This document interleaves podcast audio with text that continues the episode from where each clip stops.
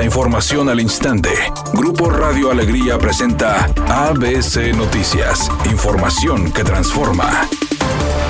¿Qué tal? Muy buenas tardes. Esta es la información. El Banco Nacional de Obras y Servicios Públicos, Banobras, aportará 36 millones de pesos para la construcción del tren suburbano que correrá desde el municipio de Santa Catarina hasta el Aeropuerto Internacional General Mariano Escobedo en Apodaca. Este monto servirá para financiar el 50% de los estudios técnicos que se realizarán desde el municipio de García hasta el de Pesquería. El costo total de la obra se estima a 12 mil millones de pesos y el Fondo Nacional de Infraestructura va a contribuir con 3 mil millones, explicó Jorge Mendoza, director general de Banobras.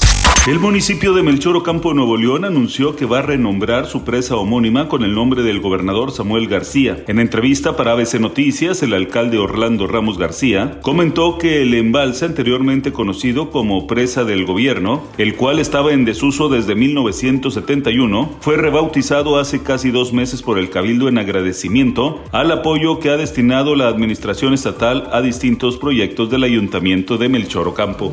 La Cámara de Diputados rechazó la acción de inconstitucionalidad que interpuso la Comisión Nacional de Derechos Humanos en contra de la ley que exige como requisito no ser deudor de pensión alimentaria para ocupar un cargo público o un cargo de elección popular. Legisladoras de todos los partidos políticos hicieron un llamado a la Suprema Corte de Justicia para que rechace la acción interpuesta por la CNDH y anteponga el interés superior de la niñez y los derechos de las madres a una pensión alimentaria, ya que no se trata de una concesión, sino de un derecho que garantiza la integridad de los menores de edad y sus progenitoras. Las legisladoras exigen también a la Comisión Nacional de Derechos Humanos que desista de la acción de inconstitucionalidad que presentó en la Corte.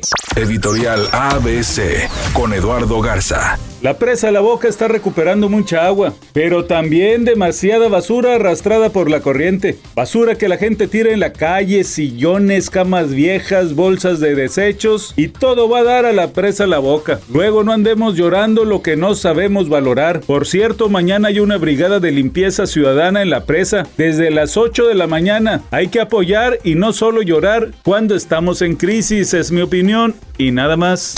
ABC Deportes informa, arrancó la NFL y le abollaron el campeonato al equipo de los Carneros de Los Ángeles en su propia casa. Los Bills de Buffalo con una buena actuación de parte del mariscal de campo Josh Allen ganaron 31 por 10. Es la primera vez que el entrenador en jefe Sean McVay del equipo de los Carneros pierde un partido inaugural. Los Bills de Buffalo jugarán la siguiente semana contra los Titanes de Tennessee.